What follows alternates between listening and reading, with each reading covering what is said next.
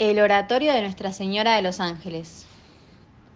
San José María siguió muy de cerca desde sus comienzos el proyecto de ese oratorio en Cababianca. Hice varios anteproyectos que él miraba sin manifestar entusiasmo. Jesús me decía, no le ha gustado. Y comenzábamos otro con nuevas ideas.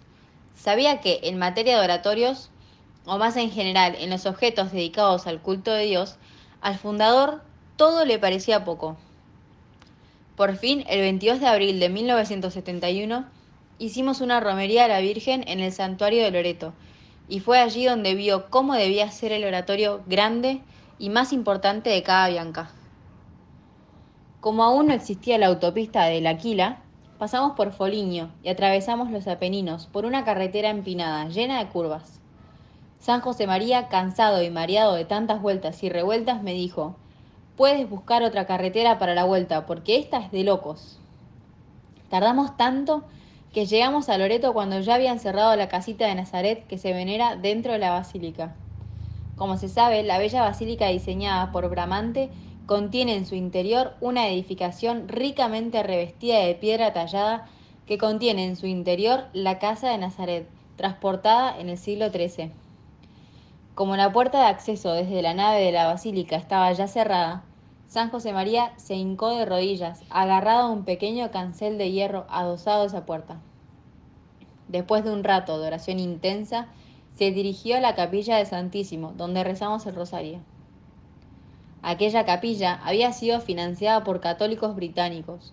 Sus vidrieras góticas evocan las capillas de colleges de Oxford y Cambridge, y recordaron al San José María sus estancias en el Reino Unido.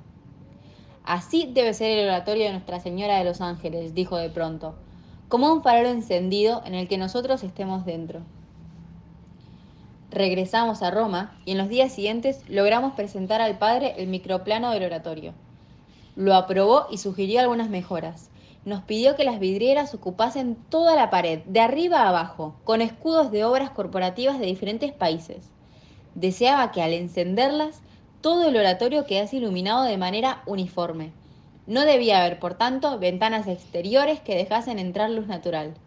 Fue así como se concretó la idea de que el oratorio fuese un farol. Indicó que el retablo fuese lo más grande posible, con una serie de escenas que él mismo precisó y que tuviese muchos ángeles con instrumentos musicales y algunos tocando campanas.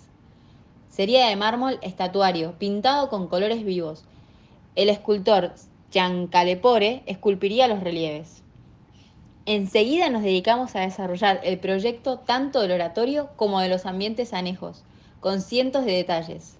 El fundador seguía nuestros avances de cerca, con entusiasmo. Cuando, al referirme a Cava Bianca y más aún a la construcción de Vila Tevere, digo que todo es de San José María, la gente no se lo cree, pero es la realidad, porque era consciente de estar haciendo nuestra propia casa y poseía un gusto extraordinario para la arquitectura. Dios quiso dotarle de ese buen gusto, de esa capacidad para ver, propia de los buenos arquitectos. Por ese motivo, cuando sugería detalles, seguíamos encantados sus sugerencias, no solo porque fuera el padre, sino porque sus ideas eran realmente valiosas. Al mismo tiempo, nos daba toda la libertad para que hiciésemos lo que nos diera la gana. Se fiaba totalmente de nosotros. Como es natural, nos habría gustado que fuera aún mayor su aportación, pero no lo hacía. Cuando éramos muy jóvenes, nos formó mientras hacíamos Vilatebre. Ahora prefería que fuéramos responsables y tomáramos nosotros nuestras propias decisiones.